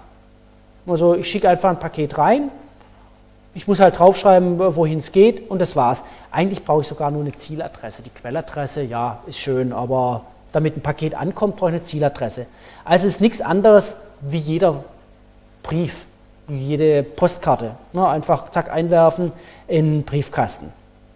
Was klar ist, die Pakete, die einzelnen, haben bei dieser Idee, wie es im Internet realisiert ist, nichts miteinander zu tun, nicht notwendigerweise. Die müssen auch nicht den gleichen Weg gehen. Die können unterschiedliche Wege gehen, die können unterschiedliche Verzögerungen erfahren. Nur können auch das eine verloren gehen, das andere nicht. Die ganze Geschichte ist sowieso nicht zuverlässig. Das nimmt einem sehr viel Stress. wenn man sagt, pff, ich habe sowieso keinen Busfahrplan, die Busse kommen, wann sie wollen, dann muss sich auch keiner darüber aufregen, dass der Bus zu spät ist. Also, und hier ist es genauso, das ist eigentlich egal, ich verspreche nichts und die kommen an oder kommen halt nicht an. Das ist so eine Variante. Die andere Variante auf der Schicht 3 wäre, ich mache hier was Verbindungsorientiertes. Das machen die klassischen Telefonnetze.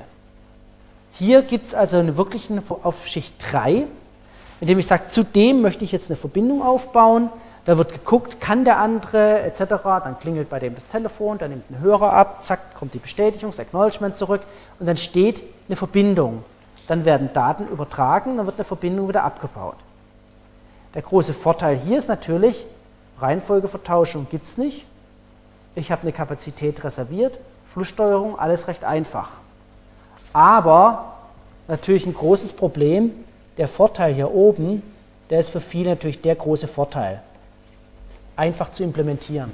Wenn Sie überhaupt nichts fordern nichts garantieren, ist natürlich viel einfacher, sowas zu implementieren, als dass Sie ein System haben, bei dem explizit Verbindungen Ende zu Ende aufgebaut werden müssen.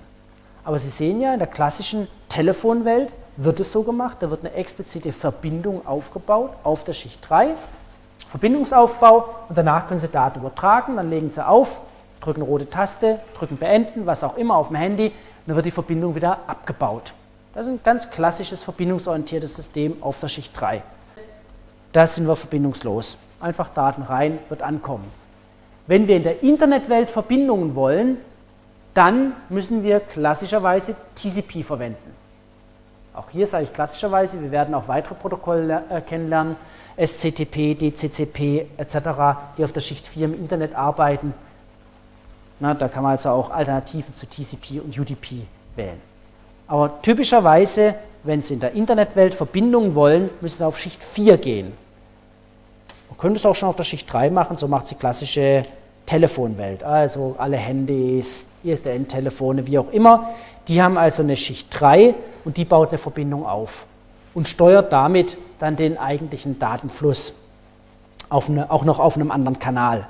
Also die Verbindung wird auf dem Steuerkanal aufgebaut, äh, D-Kanal zum Beispiel bei ISDN und der Datenfluss geht auf einem anderen Kanal. Bei ISDN heißen die Dinger B-Kanäle. Haben wir uns ja gar nicht so genau näher angeschaut. Also die beiden prinzipiellen Unterschiede gibt es. Wir werden hier natürlich mehr den Internetbereich uns anschauen als den klassischen Telefonbereich. So, verbindungslos, was heißt das, wenn Sie irgendwie kommunizieren wollen? Sie teilen alles, was Sie haben, in kleine Paketchen auf. Sie müssen natürlich in jedes Paketchen das Ziel reinschreiben. Klassisch wie bei jeder Postkarte können Sie nicht nur bei der ersten draufschreiben, den Rest siehe vordere Postkarte. Das geht nicht. Und typischerweise haben wir dann klassische Store- und Forward-Netze. Ne? Also ich meine, das ist ganz einfach geleitet. So kann man mit klassischen Routern arbeiten und kann so die Päckchen einfach verteilen, wo auch immer sie hin müssen. So. Und der Zweier ist aus welchen Gründen auch immer halt einen anderen Weg geschickt worden. Ne? Hat einen Umweg genommen. Vielleicht war der eine Router gerade überlastet. Das kann ja sein, dass der im Moment der Weiterleitung von dem Zweier sich gesagt hat, puh, jetzt habe ich gerade auf der einen Leitung da nach oben, hat das Einser weitergeleitet, dann leite ich mal das Zweier so rum weiter. Ja, mag ja sein. Das kann vielfältige Gründe haben. Und so kann es passieren, dass Reihenfolgen vertauscht werden. Kann passieren, muss nicht. Aber wenn es passieren kann, müssen Sie natürlich auf der Empfängerseite auch damit rechnen. Auch wenn es nur ganz selten ist. Sie können nicht einfach nur den Datenstrom dann nehmen, hintereinander kleben, in Speicher und dann ausliefern. Sie müssen also schauen, haben Sie vielleicht irgendeine Reihenfolge Vertauschung. Im klassischen Fall im Internet zum Beispiel TCP. Da schaut dann rein, sagt sich, ob da ist irgendwie die Reihenfolge nicht richtig, müssen wir irgendwie umsortieren. Wenn Sie das Ganze leitungsvermittelt machen, also klassisch wie aus dem Telefonbereich, naja, da bauen Sie sowieso erst eine Verbindung auf. Und ich meine, das ist relativ langweilig, weil da haben Sie Ihre virtuelle Verbindung, alles kommt genauso an, wie Sie es reinstecken. Da passiert nichts. Okay, also das ist, das kann man auch virtuell machen. Ne? Man kann richtig die Kupferleitung sozusagen legen. Oder wie wir ja kennengelernt haben, bei ATM wird ein virtueller Kanal, virtueller Pfad aufgebaut, aber alle Reihenfolge treu. Immer als Verbindungsaufbau, Pfad ist festgelegt, Reihenfolge treu Übertragung. So. Also, das sind erstmal so diese beiden Möglichkeiten, wie man das machen kann. Wie gesagt, wir schauen uns eher das Verbindungslose an. Ja, und dann werden wir natürlich jetzt ganz viele verschiedene Verfahren kennenlernen. Wie machen wir denn jetzt die Weiterleitung? Wie machen wir es denn jetzt? Da waren jetzt diese Kisten mittendrin und die müssen jetzt ja irgendwie entscheiden. Beim Verbindungsorientierten müssen sie es entscheiden, am Anfang, wenn die Verbindung aufgebaut wird, ja, wohin geht es denn jetzt mit der Verbindung? Beim Verbindungslosen muss ich es für jedes Paket entscheiden. Ist natürlich mehr Aufwand. Dafür ist das Verfahren insgesamt natürlich einfacher. Wir müssen keine Verbindung aufbauen. Also, das die Hauptfunktionalität von der Schicht 3 ist natürlich genau diese Weiterleitung, das Routing. Und damit ich das machen kann, brauche ich natürlich Adressen. Ah, sonst weiß ich nicht, wie es geht. Und damit es kein Chaos gibt, brauche ich für alle global sichtbaren Rechner auch eine global eindeutige Adresse. Ich sage extra nur für die, die auch sichtbar sind. Wir werden natürlich kennenlernen, das kennen Sie auch von zu Hause, dass man natürlich auch private Adressen verwenden kann. Die können Sie beliebig oft weltweit verwenden, wiederholen. Die stören sich nicht gegenseitig. Aber sobald Sie mit der Außenwelt kommunizieren, mit anderen Geräten, die nicht unter Ihrer Verwaltung stehen, brauchen Sie eine global eindeutige Adresse. Und das sind die, um die es eng wird. Nicht private Adressen. Private Adressen, da können Sie daheim machen, was Sie wollen. Das ist also kein Problem. Diese globalen, eindeutigen Adressen, um die wird es eng. Warum? Das werden wir auch noch sehen. Jeder Router muss natürlich jetzt intern eine Tabelle verwalten, ne? ähnlich wie dann beim Switch. Nur kann das hier passieren, wenn Sie hier Backbone-Router haben, da haben sie dann 400 bis 600.000 Einträge. Ne? Das ist schon eine ganze Menge. Das ist schon ziemlich viel. Und aus diesen 400.000, 500.000, 600.000 Einträge müssen Sie blitzschnell, Mikrosekunde, wie auch immer, noch schneller, herausfinden, kenne ich das, also kenne ich da überhaupt einen Weg? Wenn ja, wohin geht es denn weiter? Und das noch mit einem Best Prefix Matching, das heißt, man muss schauen, wie, welche Adresse passt denn am besten, die ich gespeichert habe. Den längsten Präfix, das werden wir noch sehen. Also das ist schon ein ziemlicher Aufwand. Hier ist es so ein bisschen simpel, ne? oh, kleine Tabelle, ähm, vier irgendwelche Richtungen mit der und der Verbindung. Ja, das ist also halt sehr einfach gezeichnet. Also da könnte es halt sein, da hängt halt jetzt an diesem L2, hängt irgendwo mal A dran und hängt aber genauso D dran. Na, dann weiß ich halt, wenn ich hier jetzt dieser mittlere Ruder bin, aha, über L2 komme ich in Richtung A und in Richtung D. Was klar ist, diese Router, die können nicht wie Switches alle Endgeräte kennen. Die kennen dann nur Adressbereiche. Und die Kunst ist jetzt, die so zusammenzulegen, dass die nicht, eben nicht so viel speichern müssen. Aber in der Praxis müssen sie halt sehr viel speichern. Also, ganz generell, ich brauche Adressen, ich brauche eine Tabelle. Und jetzt ist die Frage, wie kann ich die Tabelle erzeugen? Jetzt kann ich natürlich sagen, ja, pff, ich habe hier meinen Router und äh, mein Netz und dann kann ich den Router statisch programmieren. Dann weiß der einfach, wenn was reinkommt, da geht es raus, statisch. Dann lade ich sozusagen eine Tabelle drauf auf meinen Router und das war's dann. Das kann ich immer dann machen, das ist natürlich ein einfaches Verfahren. Das mache ich immer dann, wenn sich mein Netz nicht groß ändert, wenn ich das also auch weiß, da passiert nicht allzu viel. Da könnte ich also die ganze Tabelle statisch machen. Also beispielsweise, äh, wenn ich sage, ich weiß, wie ich meine Städte vernetze, dann ist es sehr unwahrscheinlich, dass Städte kommen und gehen. Also eine Stadt lebt normalerweise relativ lang im Vergleich zum Router. Da könnte ich also solche, sagen wir jetzt mal, so global aggregierte Angaben, die kann ich statisch reinbringen. Also wenn ich halt von Berlin nach Stuttgart will, dann kann ich sagen, okay, da gibt es eben den Weg oder den Weg oder den Weg. Das kann ich statisch festlegen und je nach Lastsituation einen der drei nehmen, beispielsweise, ganz generell. Oder ich kann sagen, nee, ich möchte das Ganze dynamisch machen. Na, typischerweise der Fall im Internet. Je nachdem, wie es gerade aussieht, passe ich meine Tabelle an. Und so ein Router, der hat nicht so ab und zu mal eine Änderungsmeldung, sondern das sind Tausende pro Sekunde. Also 4000 pro Sekunde ist überhaupt nichts Außergewöhnliches. Da ist was los. Also da kann richtig was los sein, wenn Sie so im Netz drin hängen, weil natürlich Sie hängen im weltweiten Netz und irgendwo wird immer rumgebastelt. Plus, wir haben Berge von Fehlkonfigurationen.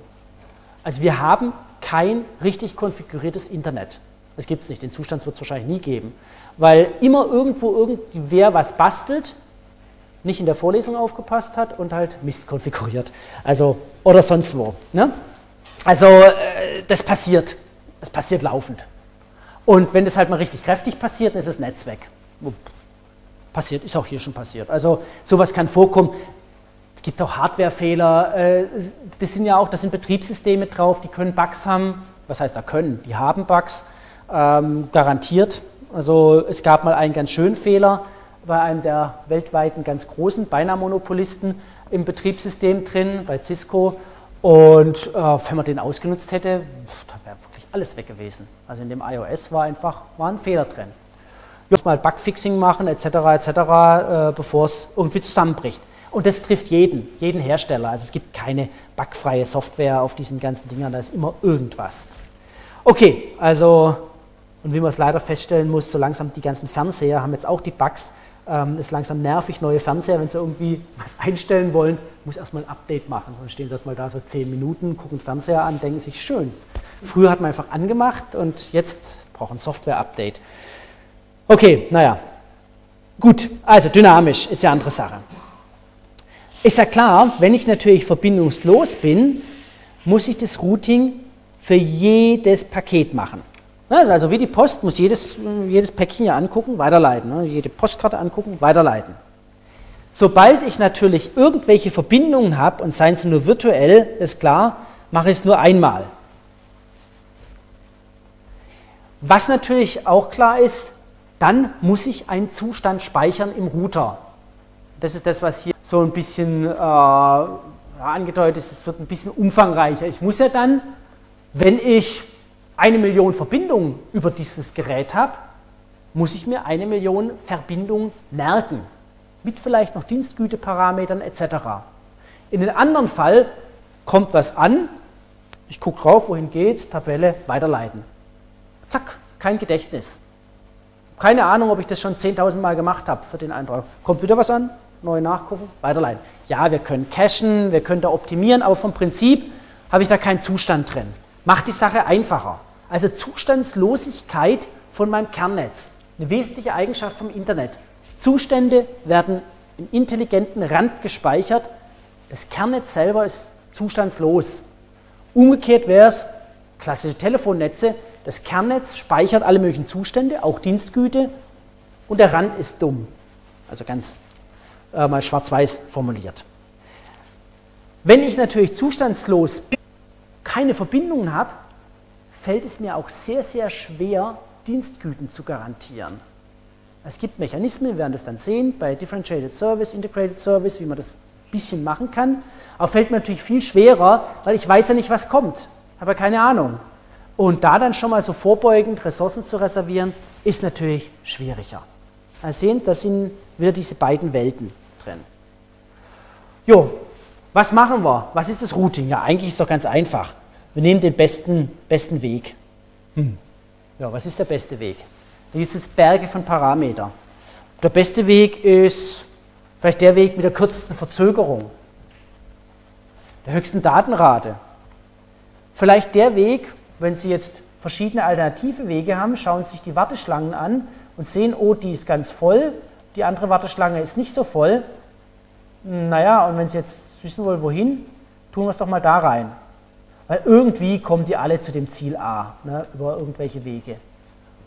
Schon kann ich natürlich Reihenfolgen vertauschen, weil wenn ich das Paket da rein tue, ist dann auf einmal die Warteschlange voll und das nächste kommt wieder beim anderen rein. Also hängt es davon, wie Sie diese ja, most favorable, ja, beste Weg tatsächlich wählen. Es gibt Sicherheitsanforderungen. Es gibt rechtliche Randbedingungen. Beispielsweise gibt es ganz klare Anforderungen, je nach Land, je nach Gesetzgebung, dass es verboten ist, den Datenverkehr über andere Länder zu leiten. Weil äh, dann vielleicht irgendwelche Sicherheitssachen nicht eingehalten werden. Beispielsweise. Das hat Implikationen, schreibt sich da jetzt so nett rein, so ja, Security Requirements, äh, das hat teilweise Implikationen, die hochgradig heikel sind. Bis zu solchen Sachen stellen sich vor, ähm, Datenverkehr wird über irgendein Land geleitet, in dem irgendetwas nicht erlaubt ist. Und Sie haben da Inhalte drin, die sind dem Land nicht erlaubt. Jetzt Klammer auf, Sie können sich ganz viel vorstellen, was in manchen Ländern nicht erlaubt ist. Also in Deutschland ist relativ viel erlaubt, aber manche Sachen eben auch nicht. Also beispielsweise in fast allen Ländern ist Kinderpornografie zum Glück nicht erlaubt. In Deutschland ist beispielsweise sehr viele Symbole aus der Nazizeit nicht erlaubt. Schauen Sie irgendeinen amerikanischen Film, in den USA ist es nicht verboten. Wir können es einfach machen. Sobald Sie also da aber vielleicht Datenverkehre drüber leiten, muss man aufpassen, je nachdem, in welche Hände das kommt, machen Sie vielleicht, was das verboten im anderen Land ist. Einen ganz konkreten Fall haben wir, da hat die Polizei zur Fahndung auf Daten zurückgegriffen, das US-amerikanische Daten waren, einfach nur reingeschaut, das war was Illegales, aber dieses Reinschauen und Zugreifen an sich ist, je nachdem, welche Art der Daten, welche Gesetzgebung, illegal. Und der Polizist, der das gemacht hat, viel Spaß bei der nächsten Einreise in die USA. Der kann vom Prinzip her festgenommen werden, weil er was gemacht hat, was im anderen Land nicht erlaubt ist. Aber er hat es im eigenen Land gemacht. Dummerweise aber mit Daten, die unter einem anderen Recht waren. Also es kann ziemlich heikel werden. Das sieht hier so einfach aus, Routing nicht weiterleiten, aber je nach Inhalte, je nachdem, was man macht, kann es da ganz, ganz bizarre Sachen haben. Gucken Sie mal in die Terms and Conditions. Ich wette, niemand von Ihnen hat das Kleingedruckte je durchgelesen, falls Sie Facebook verwenden, Dropbox verwenden, falls Sie irgendeinen Twitter verwenden, unterliegen Sie im Recht des Staates Kalifornien. Viel Spaß, wenn Sie da irgendwas machen, was dem Recht von Kalifornien nicht entspricht. In Deutschland werden Sie nicht verfolgt, aber falls Sie mal in dem Land sind und die wissen, dass Sie es gemacht haben. Also dran denken, wenn Sie das nächste Mal, je nachdem, was Sie auf die entsprechenden Server hochladen, es unterliegt nicht deutschem Recht. Okay, und Sie haben keine Ahnung, was das andere Recht alles kann und was es nicht kann. Und es gibt schon erste Fälle, da sind Leute ziemlich übel äh, damit aufgelaufen. Ist noch nicht massenhaft, aber je nachdem, wer weiß, was mal alles so passiert. Gut, typischerweise, war also so der kleine Ausflug in die böse Welt der Realität, ähm, typischerweise ist es so, dass man kürzeste Pfade nehmen will, kürzeste Pfade und dann sind wir so dick in der Theorie drin, Dijkstra, juhu, das ist dann einfach, machen wir ein paar Gewichte noch dran, dann können wir Dijkstra, Kruskal, wen auch immer drauf loslassen. Und dann können wir Pfade wählen, ähm, was auch immer jetzt wieder kürzest heißt. Kürzeste Verzögerung, kurz, wie auch immer. Aber das werden wir sehen. Gut, ähm, die Routing-Tabelle selber sind in unserem Internetbereich verbindungslos und hängt alles nur vom Ziel ab. Es gibt natürlich auch bei den Verbindungsorientierten ganz klar diese Möglichkeit Quelladresse, Zieladresse. Sie haben ja die ganze Verbindung damit identifiziert. Oder bei ATM wird es ja abgebildet auf einen Identifier, Virtual Path Identifier, Virtual Channel Identifier oder bei welcher Technik auch immer wird es, also bei MPLS werden wir das sehen, wird es auch nur auf eine Identifizierung abgebildet. Aber es sind verbindungsorientierte Techniken. Also verbindungslos ist sozusagen unser klassisches Internet und verbindungsorientiert, da werden wir immer wieder andere Techniken kennenlernen. So, und das ist dann eigentlich die ganze Geschichte. Sie haben ein beliebiges teilvermaschtes Netz und können jetzt in diesem beliebigen teilvermaschten Netz eben die Sachen weiterleiten. Also nichts äh, Besonderes. Und so hat jetzt jeder dieser Router hat es so seine äh, Tabelle und diese Tabelle, die kann dann entsprechend angepasst werden, je nach Lastsituation. Und so können Sie sich das in Ruhe durchschauen. Da ist also nichts Magisches dahinter, was dann die einzelnen Rechner oder die einzelnen Router machen. Das Problem ist eben eher, das Ganze leistungsfähig zu halten und natürlich auch konsistent. Weil wer sagt denn Ihnen, dass hier nicht vielleicht durch dumme Konfigurationen Zyklus drin ist? Was passiert denn, wenn auf einmal so ein Router wegbricht mit den anderen Tabellen? Wie werden die denn aktualisiert? Wird es sofort gemacht, nach 30 Sekunden? Oder wie reagieren Sie drauf? Was ist, wenn der wieder hochkommt? Wie schnell stabilisiert sich so eine Situation wieder? Das sind eher so die Fragestellungen. Das grundlegende Prinzip, ich baue eine Tabelle, da trage ich irgendein Ziel ein, das ist jetzt nicht so die große Herausforderung. Das weiß man ja, wie man das macht. Das ist eher so Skalierbarkeit, Stabilität, Konsistenz, weil Sie ja vorstellen müssen, das sind ja ganz viele Leute, die solche Netze betreiben. Das sind ja nicht nur 100, 200, das sind ja Tausende von verschiedenen Netzbetreibern. Es gibt natürlich nur ein paar ganz große Carrier, aber viele, viele kleine. Und alle können praktisch Quatsch machen. Das klassische Telekommunikationsnetz, verbindungsorientiert, da sieht es ein bisschen anders aus. Auch das können Sie sich in Ruhe angucken, wie dann die einzelnen Tabellen aussehen mit äh, praktisch Sender und Empfängeradresse, wie werden Sie es entsprechend weiterleiten. Aber das haben wir uns ja genauer angeschaut bei ATM. Da werde ich jetzt nicht so genau äh, drauf eingehen, denn wir werden das genau in dem Zusammenhang Label Switching bei MPLS werden wir das uns dann genauer anschauen, wie sieht es denn wirklich in so einem Ding aus, wie werden denn diese Labels aufgebaut, wie werden dann tatsächlich weitergeleitet und wie verheirate ich diese verbindungslose Technologie mit dieser verbindungsorientierten Technologie, damit ich möglichst die Vorteile aus beiden Welten zusammen habe. Okay, das sozusagen für Ihren Kopf zusammengefasst. Wie sind die Unterschiede zwischen unseren klassischen verbindungslosen und klassischen verbindungsorientierten Techniken? Logischerweise kein Verbindungsaufbau bei verbindungslosen, das wäre ansonsten Blödsinn. Äh, Adressierung braucht natürlich die volle, na, eigentlich die volle Zieladresse. Source steht eigentlich auch halt mit drin, aber eigentlich brauchen wir immer die volle Zieladresse. Und bei den Verbindungsorientierten gibt es einfach so eine Kennung, so ein Virtual Channel Identifier beispielsweise oder ein Label oder wie auch immer. Ein großer Kritikpunkt an den Verbindungsorientierten ist ja, dass man Zustand braucht, hier beim Verbindungslosen zustandsfrei. Alles ist unabhängig voneinander. Und bei den anderen ist natürlich so, alle folgen der gleichen Route. Klar. Was passiert, wenn so ein Router ausfällt? So, eigentlich gehen nur die Pakete verloren, die gerade auf dem Router drauf sind oder die so halb, halb empfangen wurden. Die sind weg. Und danach wird ein anderer Weg gesucht. Bei den Verbindungsorientierten sind alle Verbindungen tot, die über dieses Gerät laufen. Man hat deswegen natürlich Techniken zum schnellen Umschalten. Auch die werden wir noch kennenlernen. Wie macht man das in der Praxis? Weil das ist natürlich ein bisschen kritisch, das ist ganz klar. Dienstgüte ist dafür recht einfach. Wenn Sie genügend Ressourcen drauf haben, Sie haben eine Verbindung aufgebaut, dann wissen Sie ja, ja gut, kann ich erfüllen. Das ist klar. Auch Stau Na, ich sehe ja, was ich sozusagen zulasse an Verbindungen, welche Dienstgüteparameter die haben, addiere das auf, kann ich das noch erfüllen, ja oder nein. Und da haben wir das große Problem bei diesen ganzen verbindungslosen Techniken. Warum war das früher kein großes Problem? Naja, wir haben eben unsere E-Mail übertragen, wir haben eine Datei runtergeladen. Heute machen wir Voice over IP, Sprachübertragung, wir machen Fernsehübertragung, alles Mögliche darüber und können nur schwer Dienstgüte garantieren. Deswegen seit so um 20 Jahren etwa beschäftigt man sich, der Hype war so in den 90er Jahren, massiv um Dienstgüteunterstützung im Internetbereich. Was macht man trivial? Mehr Bandbreite aufs Problem werfen. Wenn Sie ein Problem haben, mehr Bandbreite drauf. Und sobald Ihre Leitung zu 30, 40 Prozent ausgelastet ist, Bandbreite drauf werfen. Äh, dann klappt natürlich auch Dienstgüte, weil dann haben, dann haben Sie keine Stausituation, haben Sie keine Situation, dass sich irgendwie Pakete drängeln und dann passt es.